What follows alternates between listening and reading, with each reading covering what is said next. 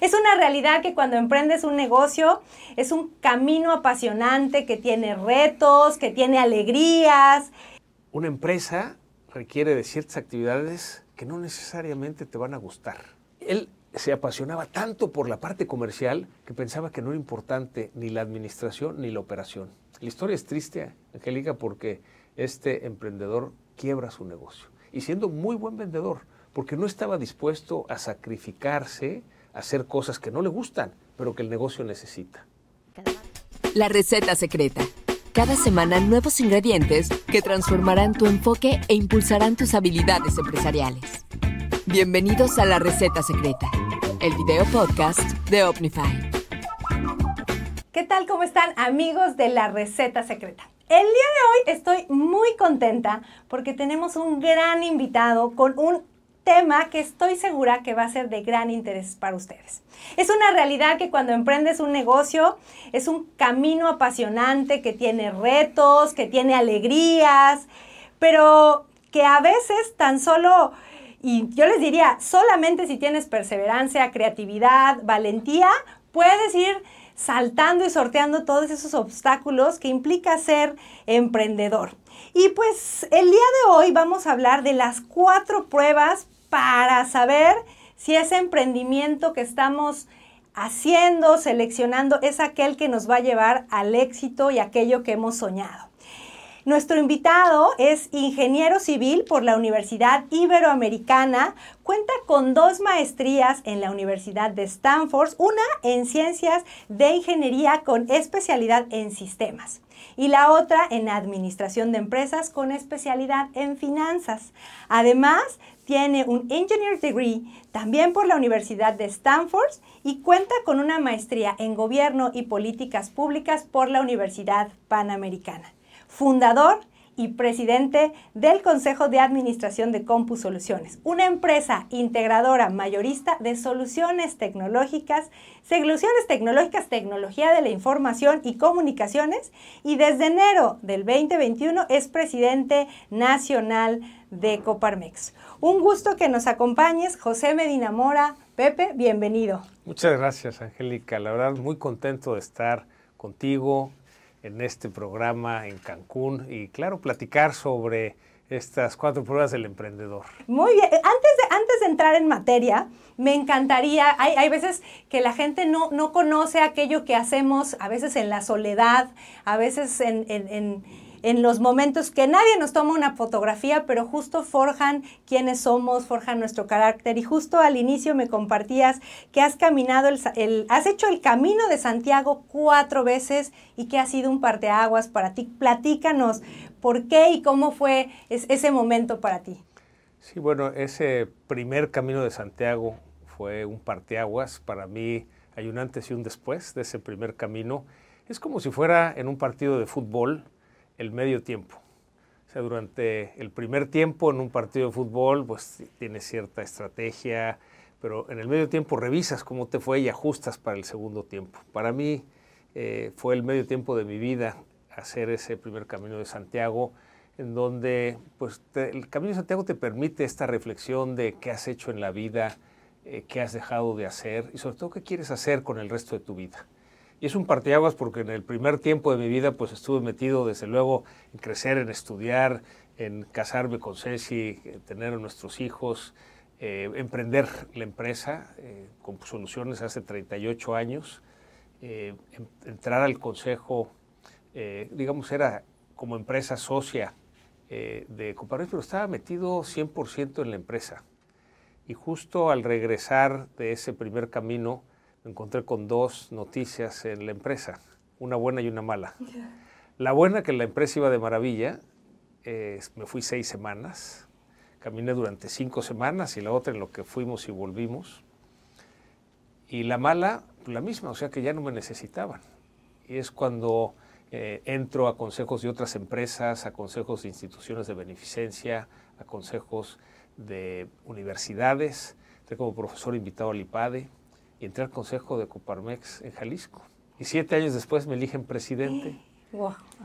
Y después fui presidente de la Federación Occidente, eh, vicepresidente nacional, secretario general y como bien decías al principio, desde el 2021 presidente nacional. O sea, desde ese 2007, el primer Camino de Santiago, eh, estoy en mi segundo tiempo y es eh, trabajo para devolver lo recibido eh, durante todo ese primer tiempo en, precisamente en servicio a la comunidad. Qué maravilla, porque justamente pocos a lo mejor saben que, que, justo en el área de Coparmex es, es 100% un voluntariado y que estamos ahí para, para servir y yo creo que eso va a ser un, una parte muy apasionante que hoy haces. Yo te diría, Angélica, que lo que más disfruto de ser presidente nacional son las visitas a los centros empresariales. Como sabes, entre los centros empresariales, delegaciones y representaciones estamos presentes en 105 ciudades de la República y cuando me reúno con pues, un grupo de empresarios que le dedica su tiempo de manera voluntaria a trabajar por el bien común, por un lado es muy esperanzador, pero por otro lado también fortalece. Entonces realmente el saber que hay tanta gente de bien en todo el país eh, nos deja como esta esperanza de que sí vamos a lograr tener ese mejor México que todos anhelamos. Dicen que con esperanza todo se puede lograr, que es lo que justo necesitamos para, para alcanzar aquello que nos proponemos. Y eso me lleva a, a la reflexión de, pues eres un gran líder de más de 36 mil empresarios a nivel nacional que yo creo que hoy todos nosotros te seguimos, te admiramos y que yo creo que en este recorrido, y eso nos lleva a este tema, seguramente has visto cuáles son esos elementos que hay que considerar como empresarios para decir, sí, voy por el camino correcto o no, a veces tener que dejar ir y, y tal vez buscar un nuevo emprendimiento. Coparmex como tal y en este liderazgo también ha influido a, estos ingredientes que ahorita nos vas a compartir? Sí, definitivamente, como bien decías, 36 mil empresas socias de Coparmex, que son empresas, algunas industriales, otras comerciales, otras de servicios y de todos tamaños. Muchos son emprendedores, micro, pequeñas, medianas y grandes empresas.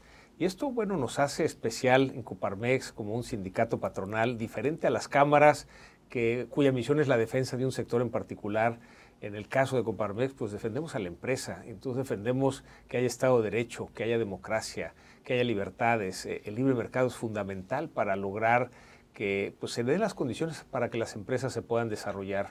Y eso de alguna manera es lo que nos hace diferentes en Coparmex.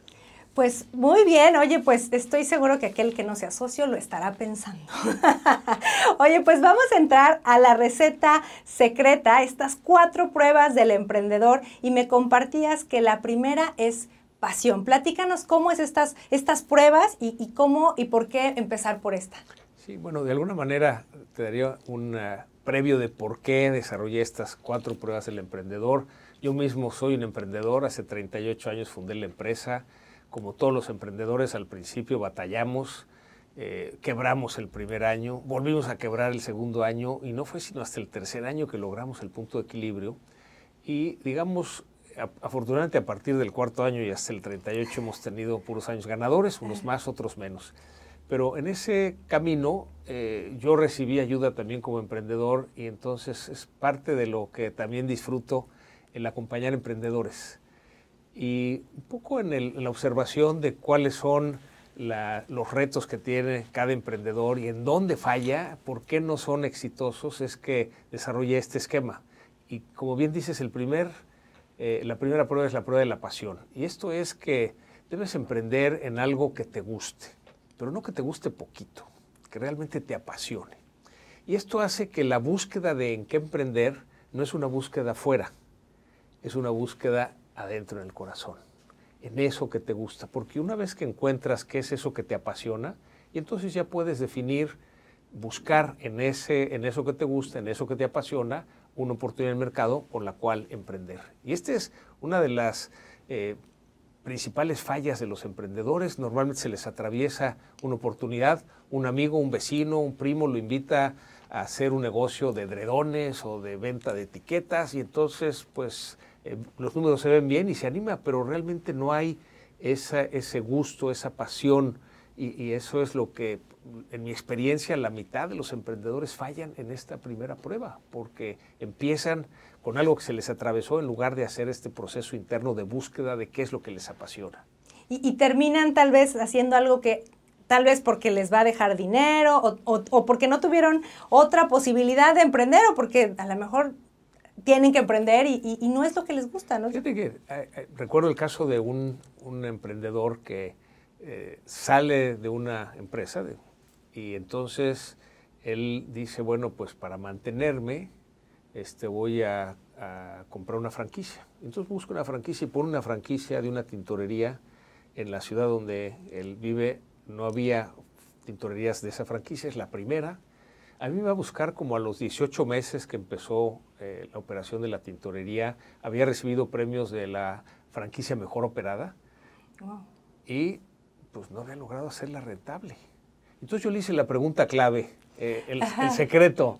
Le dije, a ver, ¿tú te ves como tintorero? Me dice, no, para nada. Le digo, véndela. Oye, pues tengo que me la paga a plazos, véndela. Y entonces le pregunté, ¿qué es lo que realmente te gusta? Me dice, pues lo que me gusta es dar clase y dar asesoría. Y lo que él pensaba es que dando clase y asesoría no iba a ganarse la vida, entonces que ponía una franquicia que le diera el dinero para mantenerse y poderse dedicar a lo que le gusta. Eso no funciona. Eh, este emprendedor hoy da clases, da asesoría, está feliz y le va muy bien. Eh, y es para mí un poco la, confirmación de que tienes que emprender en algo que realmente te apasione. Y eso es la mitad del éxito de un emprendedor. Que eso nos llevaría al seguro. O sea, si ya tienes la pasión, te gusta, ¿no? Es, es justo en esta parte interior te das cuenta que es lo tuyo, por así decirlo, ¿Qué sigue? O sea, ¿cuál sería la segunda prueba? Ya, oye, sí, me apasiona, ¿qué tengo que validar después? Eh, la segunda regla se llama la, la, ley del sacrificio. Y esto es que cuando tú emprendes un negocio, hay muchas actividades que te van a gustar, que te gustan. ¿no? Ya dijimos que emprendiste en algo que te apasiona. Pero una empresa requiere de ciertas actividades que no necesariamente te van a gustar. Y por eso le llamamos de sacrificio. Si no estás dispuesto a hacer actividades que el negocio necesita, mejor no emprendas. Hay, digamos, tres áreas que tiene toda empresa. El área eh, comercial, donde vendemos, atendemos a los clientes. El área administrativa y el área operativa, donde hacemos la entrega precisamente de esos productos y servicios. Las tres son igual de importantes. Pero es común que un emprendedor le guste más una que otra. Si no está dispuesto a hacer esas que no le gustan, eh, la recomendación es mejor no emprendas. Y recuerdo un emprendedor, trabajaba por una gran empresa en el Bajío, la empresa decide cerrar la oficina del Bajío y él dice, yo soy buen vendedor, hago mi propia empresa. Y así lo hace. Y efectivamente logra vender un gran proyecto, coloca el pedido con su proveedor y sigue vendiendo, ¿no? Y cuando vende el segundo pedido, pues va con el proveedor para colocar el pedido y el proveedor le dice, oye, para aceptarte el pedido necesitas pagarme el primero. Ah, sí, entonces regresa con su primer cliente y le dice, oye, necesito que me pagues. Sí, pero nada más que para que te pague necesitas facturarme. Y para que me puedas facturar necesito emitir un orden de compra. Sabemos todos esos procesos burocráticos de muchas empresas. Entonces, bueno, finalmente le emiten la orden de compra, factura y después de 30, 60 y 90 vueltas le pagan, le paga a su proveedor y entonces puede colocar el segundo, el segundo pedido. Él se apasionaba tanto por la parte comercial que pensaba que no era importante ni la administración ni la operación. La historia es triste, Angélica, porque este emprendedor quiebra su negocio. Y siendo muy buen vendedor, porque no estaba dispuesto a sacrificarse, a hacer cosas que no le gustan, pero que el negocio necesita. Y eso es me parece que es tan valioso ese mensaje porque justo es si quieres alcanzar el éxito de tu empresa, pues vas a hacer cosas que tal vez no te apasionan, pero al final tu negocio te apasiona y hay que estar dispuesto a, todo. Pues sí, vas a abrir una cuenta al banco y pues hay que hacer fila. Eh, tienes que darte de alta en el SAT y bueno, perseguir para que te den la cita. Este, vas y te hizo falta un papel y entonces tienes que volver, dar de alta a tus colaboradores en el Seguro Social eh, son trámites que a nadie le gustan, pero que se tienen que hacer. Entonces, por eso decimos, si no estás dispuesto a hacer esas cosas que requiere el negocio, pero que no te gustan, pues mejor no emprendas. Sí, es, si no, vas a, o sea, lo que vas a hacer es poner en riesgo, como el caso de, esta persona que nos platicabas, corres el riesgo de fracasar, aunque no sea algo que te apasiona.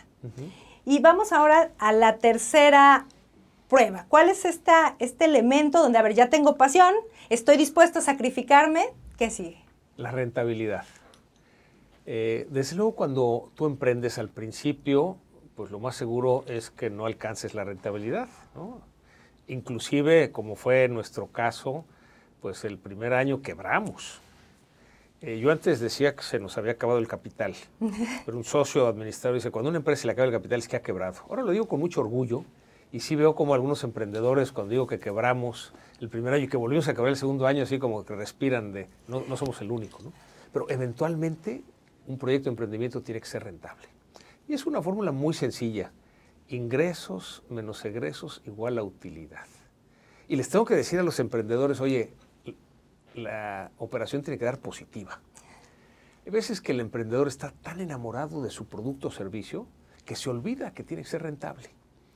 Y, bueno, aquí me acuerdo un, un emprendedor que era consultor, ya tenía como más de 10 años con su negocio y el negocio, eh, algunos años ganaba un poquito, otros años perdía un poquito, pero estaba así como que en, en la línea, ya llevaba más de 10 años y de ahí no salía y me lo, me, lo, encontré, fue a buscar después de un evento que organizó en Sudamérica, que fue todo un éxito, eh, tuvo una cobertura prensa, radio, televisión, hubo secretarios de Estado presentes, fue como el evento, ¿no? Y entonces estaba pero feliz hablando del evento y quién había participado.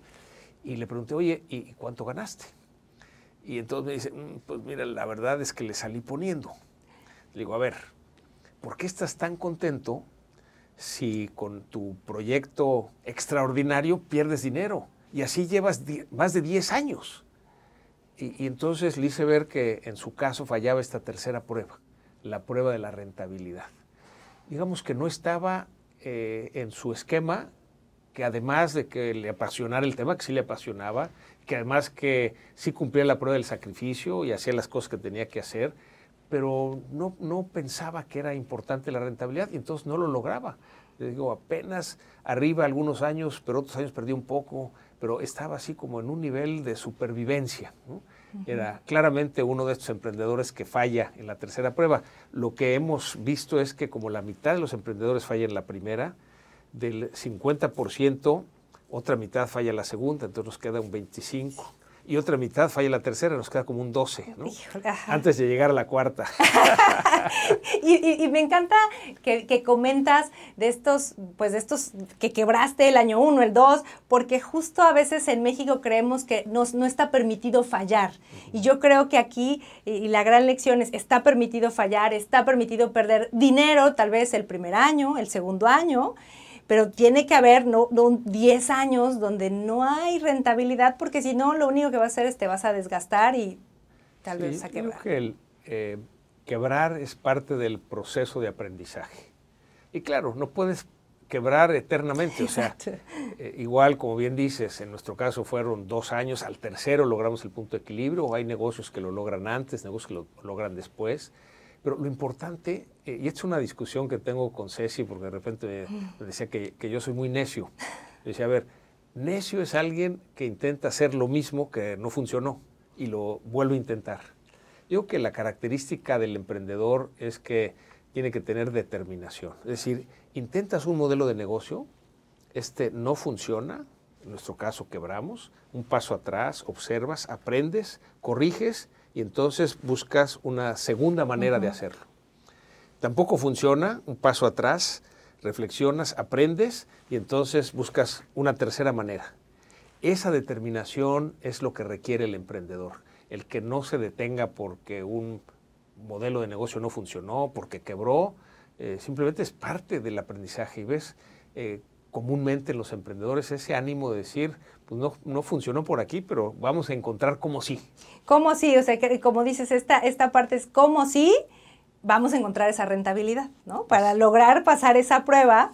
Y esto me lleva al cuarto, pues a la cuarta prueba. ¿Cuál es este cuarto elemento, si ya logramos estos tres primeros, que debemos considerar dentro de este proceso y este camino del emprendedurismo? Sí, esta, la cuarta prueba del emprendedor es la prueba de la trascendencia. Y esto es, Angélica, el que podamos vivir la vida en armonía. Pero requiere hacer un ejercicio previo que es encontrar cuál es esa misión que le da sentido a tu vida. Una vez que tienes claro ¿para qué veniste a este mundo? ¿Cuál es esa misión que le da sentido a tu vida? Lo que se trata es alinear todo lo que haces a esa misión. De tal manera que tu proyecto de, emprendimiento esté alineado a tu misión, pero también tu vida personal, tu vida familiar, tu vida social, eh, lo que trabajas en la empresa, lo que trabajas en Coparmex, todo alineado a tu misión personal y entonces hay armonía, porque eso te permite decidir qué actividades si aceptas y si vas a hacer y cuáles no. Porque si no estás diciendo, bueno, ahora voy a hacer actividades que tienen que ver con mi misión, ahora voy a emprender, eso no funciona. Necesitas tener una armonía en la vida y saber que, bueno, cuando emprendes, nunca emprendes solo. Eh, siempre la familia está implicada, ¿no? Puede ser que estés casado o no, que tengas pareja o no, que tengas hijos o no, que seas hijo de familia, pero siempre hay un impacto en el entorno familiar cuando una persona decide emprender. Entonces más vale que tenga ese apoyo familiar para el proyecto de emprendimiento y que con este ejercicio previo de encontrar esa misión que le da sentido a la vida, lo que yo he, encontrado es que los emprendedores que se hacen este ejercicio, pues logran armonizar toda su vida y no estar corriendo de un lado a otro, eh, tratando de cumplir eh, con compromisos familiares o cumplir con compromisos sociales y luego pues tener que dedicarle al emprendimiento. Eh, si todo lo podemos alinear a la misión, entonces tendremos no nada más éxito como emprendedores, podremos crecer de ser emprendedores a ser empresarios, sino también podemos tener una vida en armonía, en donde no tenemos que correr, sino podemos ir disfrutando cada paso de la vida en cada una de las actividades que llevamos a cabo. Y, yo creo que es un reto hacer eso porque al final primero tendrías que entender cuál es tu misión, qué es lo que quieres para posteriormente lograr esta trascendencia. Y, mi pregunta, Pepe, tú desde, ¿en qué momento tú encontraste qué es lo que te apasiona y a qué veniste al mundo? bueno, estás hablando de la primera prueba y de la cuarta. Salté, me, moví un poco. En, ese, en ese orden. Fíjate que a mí en la, cuando estudiaba yo la preparatoria, me eh, apasionaba ver cómo podías hacer un programa de cómputo que le dabas unos datos y te arrojaba una solución. Entonces, eh, ahí nació como ese gusto por las computadoras. Y aunque, como decías al principio, soy ingeniero civil, aunque no lo creas, cuando yo estudié la carrera todavía no existía la carrera de ingeniería de sistemas. Entonces, los que nos dedicábamos a las computadoras éramos ingenieros civiles, industriales, mecánicos, electrónicos, o matemáticos, o físicos. Eh, y digamos que esa esa pasión fue por las computadoras. Y luego la oportunidad de mercado, ya sabiendo que me apasionaban las computadoras, fue cuando sale la computadora personal. Porque antes de eso tenían computadoras, desde luego el gobierno federal, los gobiernos estatales, los grandes municipios y las grandes empresas. Pero cuando sale la computadora personal, fue como ver una oportunidad de ahora todas las pymes pueden tener computadora y pueden automatizarse y con esto ser productivos y competitivos. Entonces, pues el, primer modelo de negocio fue, vamos a ayudarles a las empresas a justificar que inviertan en una computadora. Eh, claro, ahora se oye ridículo, pero hay que pensar que cuando salen las computadoras personales, primero no tenían disco duro, eran de dos discos flexibles, de floppies. La memoria central era 64, no gigabytes, no megabytes, sino kbytes, o sea, muy limitadas. No tenían programas, tenían lenguajes de programación, costaban 7.500 no pesos sino dólares en Estados Unidos y había un 100% de impuesto de importación, o sea, de arancel. Entonces, convencer a una empresa que invirtiera 15 mil dólares en un aparato muy limitado y que básicamente no hacía nada. Fue muy difícil. Por eso quebramos el primer año. No encontramos suficientes empresas que quisieran esos estudios de factibilidad. Para el segundo año ya muchas empresas habían comprado, pero no, no había programas. Entonces decidimos hacer un programa administrativo con la idea de que, bueno, luego ese programa administrativo lo podíamos vender a otra empresa y otra empresa, otra empresa. Digamos, lo que hoy es un RP. Eh, ¿Qué nos pasó? Bueno, eh, nos tardamos más tiempo en desarrollar que lo que habíamos presupuestado. Eh, esta empresa quería más funcionalidad de la que habíamos diseñado y entonces pues por eso volvimos a quebrar. Eh, para el tercer año ya empezaron a ver algunas aplicaciones. Había una aplicación que se llamaba el IFPS, Interactive Financial Planning System. Costaba, literal, un millón de dólares en las mainframes. Luego sale una versión para las mini computadoras de 100 mil dólares. Y de repente sale una versión para las PCs en 5 mil dólares. Dijimos, aquí hay una oportunidad. Nos fuimos a Austin, Texas, eh, a pedir la distribución. Imagínate tres chavitos, eh, ahí llegaron a un eh, corporativo a pedir la distribución y nos la dieron. Entonces nos llevamos la distribución a México, de hecho tradujimos al español el programa, tradujimos los manuales y entonces empezamos a vender, vendíamos una computadora con el software y FPS, con un curso de capacitación y con una asesoría de implementación.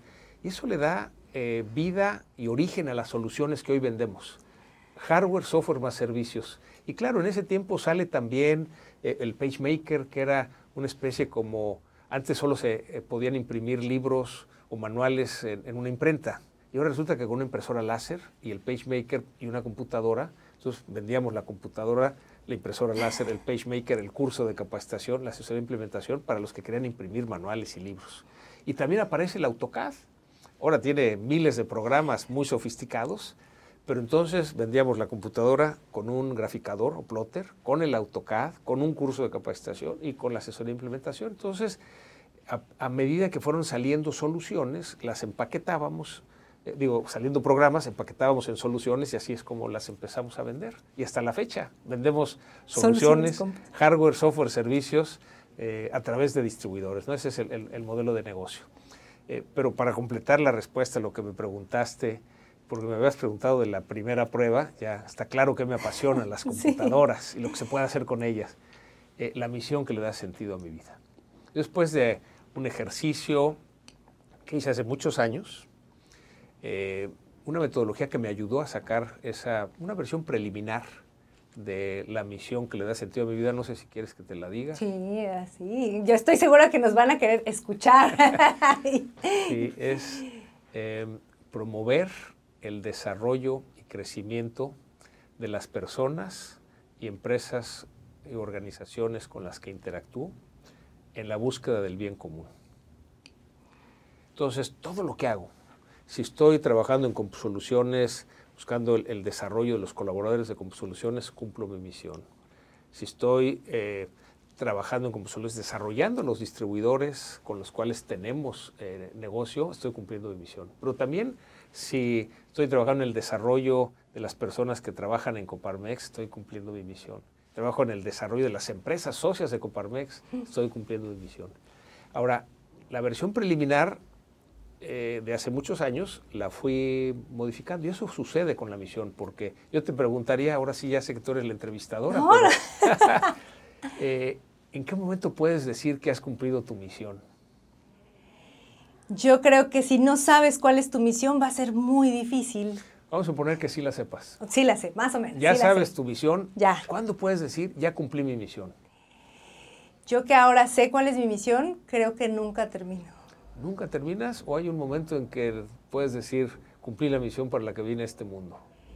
Yo creo que hay una parte que sí y va evolucionando, puede ir evolucionando. Realmente la misión es un proceso que va evolucionando tal como lo describes y podemos decir que la cumplimos a lo mejor un segundo antes de morir. Es decir, cada uno de nosotros, Angélica, fuimos enviados a este mundo con una misión, pero la tenemos que descubrir. En la medida que lo descubrimos y la vivimos, es como encontramos la felicidad. Todos hemos venido, fuimos enviados a este mundo a ser felices, pero luego te preguntas, ¿cómo le hago para ser feliz? En la medida en que descubres tu misión y, va evolucionando esa misión y la vas corrigiendo, pero sobre todo vas viviendo esa misión, es el camino para encontrar la felicidad. Pues yo creo que los que nos escuchan, así como yo, inspirados, estamos hasta sin palabras.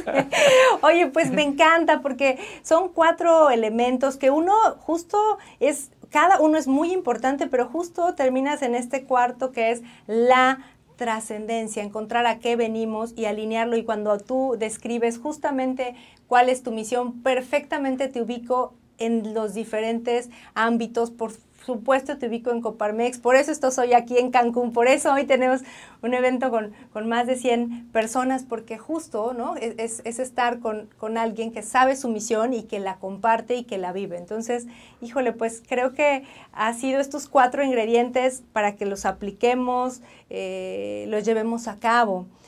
Y un poco en este proceso me gustaría preguntarte, eh, después de estos ingredientes, me parece que el liderazgo y, más eh, en, un proceso de emprendimiento, en un proceso de liderazgo de más de 36 mil empresarios, ¿cuál crees que ha sido el reto más importante que has enfrentado de liderazgo y sobre todo qué lección nos podrías compartir?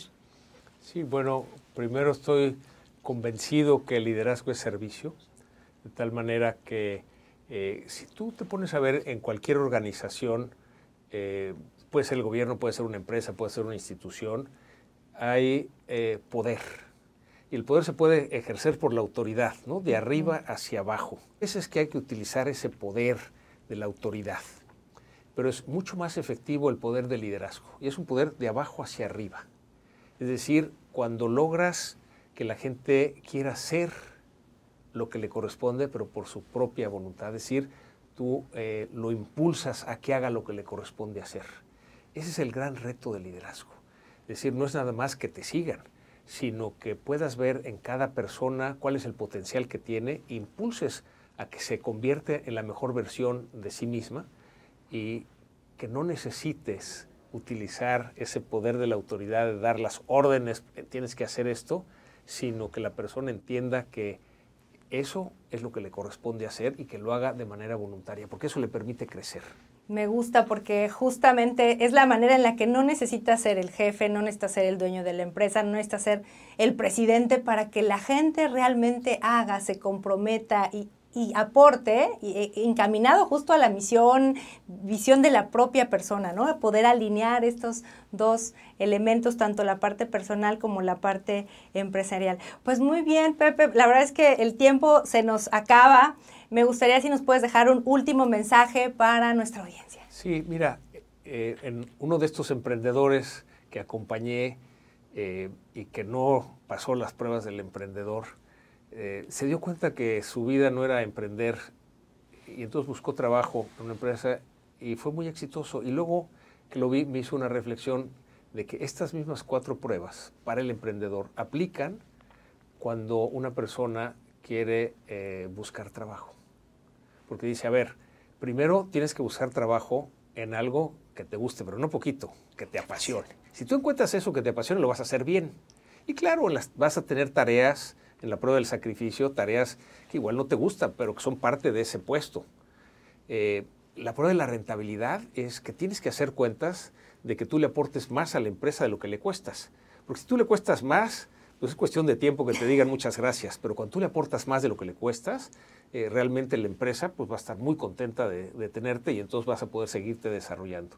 Y finalmente la, la prueba de la trascendencia es en el mismo sentido, es decir, una vez que tienes clara esa misión que le da sentido a tu vida, pues la alineas con las actividades que tienes en tu trabajo. ¿no? Pues, pues me encanta, yo agregaría una prueba última, la del tiempo. Si no te das cuenta que el tiempo pasó, es porque en verdad hay pasión, hay sacrificio, hay rentabilidad y hay trascendencia y pues justo se me fue el tiempo porque me apasionó esta entrevista. Muchísimas gracias Pepe, este, un gusto que estés aquí en, nuestro, aquí en Cancún y por supuesto con nuestra audiencia. Un gusto. no, al contrario, de veras muy agradecido con la invitación y además con el entusiasmo que le pones a estos podcasts, eh, maravilloso, ¿eh? muchas felicidades. Muchas gracias, Pepe. Y a nuestros amigos que nos siguen, les mando un fuerte abrazo y éxito en sus ventas. Nos vemos hasta el próximo episodio. Porque en los negocios no se trata de cerrar tratos, sino de construir relaciones. No olvides formar parte de nuestra comunidad. Suscríbete a nuestras plataformas y no te pierdas nuestros próximos episodios. La receta secreta, el video podcast de Omnify.